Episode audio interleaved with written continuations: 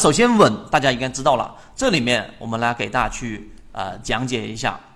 其实其实要运用到实践过程当中，一定最终的目的就是目测，能够第一眼看出来这个是不是一个稳，对吧？也就短期均线五日线上穿之后又下拉了，对不对？这是第一稳，这是第二稳，看到了没有？这个地方这个这一种就叫做刚才我们说的叫什么稳？叫做失稳，就连续性的缠绕。连续性的短期均线和长期均线的缠绕，这种情况呢，在实战的时候，它非常有可能出现我们所说的这一种，呃，叫做转折，明白了吗？也可能是中继。什么叫中继呢？转折跟中继的意思就是中继，就是它继续出现了一个中枢之后，它继续的往下走，就是原趋势往下，就叫做中中继。那么如果说是转折，它就往上走，对不对？但是在实际操作，我们是看不到右边这个图的。明白了吗？那么这个时候到底它出不出现第一买点呢？的关键是什么？就是出现刚才我们说快速的下跌之后的第一个背驰，也就是说它要出现一个我们所说的背离，这里面并没有产生背离，所以它真正的买点是在第三稳，看到了没有？第三次出现缠绕的时候，诶，这里面有一个知识点，大家要去注意，什么知识点呢？就是它出现了这个出现。我把它转换成大家看得清楚的文字，出现，它出现的稳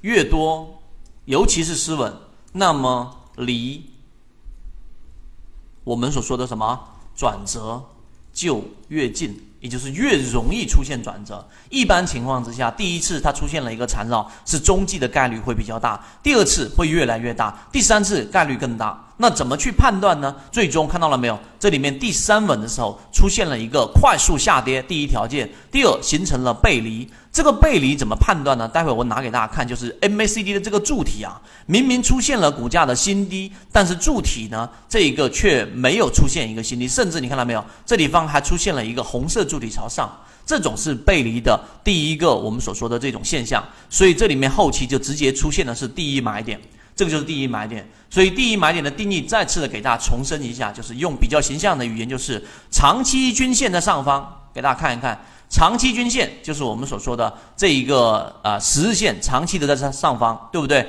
然后短期均线在下方，突然之间出现一个快速的一个调整，这个位置的时候出现一个背离，这个就是我们所说的第一买点。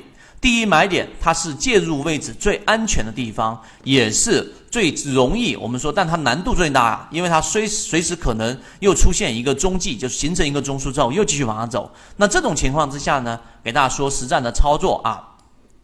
这种情况之下，首先出现背离啊，下方的 MACD 柱体出现了一个背离之后，那本身它这里面就是绝对性的第一买点。那么如果它在这地方上没有办法突破中枢，在这里面又形成了一个我们所说的这一种中枢的震荡，这种情况之下呢，系统进化模型一部老莫财经公众平台，怎么样小资金做大？那么最高效率就是现出来。因为它这里面一旦形成一个中枢的时候，就要不就是反转，要不就是中继。那么这种情况之下，你去寻求第二买点，就突破箱体之后的第一次回踩，那是最安全的。那个时候再回补。那在中中枢震荡的过程当中，你是果断的要选择出来的。大家认真的把前面我这一段描述认真的去再重复的听几遍，你就知道效率最高的短线买法就是这种操作。所以个这个是第一买点。那么第二买点是什么？第二买点就是女上位啊，就是我们说的这一个短期均线短上位出现第一稳之后，然后下跌构成的买点。刚才我其实用刚才那个箱体的定义来描述，大家就很清楚了。那在这一个他原来举出来的贵州茅台的这个例子里面呢，第二买点是什么？看到了没有？这个地方上这里都是短期均线五日线，五日线在上方，看到了没有？十日线在下方，这就是他所说的女上。那也就是我们说的短上，短上位之后出现的第一波下跌，然后呢，这个时候出现了一个背离。那这个背离到底是怎么发生的？你看这里没有？这根 K 线出现了一个快速的调整，但是这根 K 线所对应下来的 MACD 柱体却不是最低点，明白这个概概念吗？所以这里面一旦出现了这个调整之后，那么这个就是我们所说的第二类买点。缠论就是一套买卖系统，能够帮助你在交易过程当中寻找合适的个股买卖点。一步一步的去完善自己这一种模块，并且呢，成功率会逐步逐步的增加。想要加入到圈子进行系统进化的交易模块，可以看简介找到我加入圈子。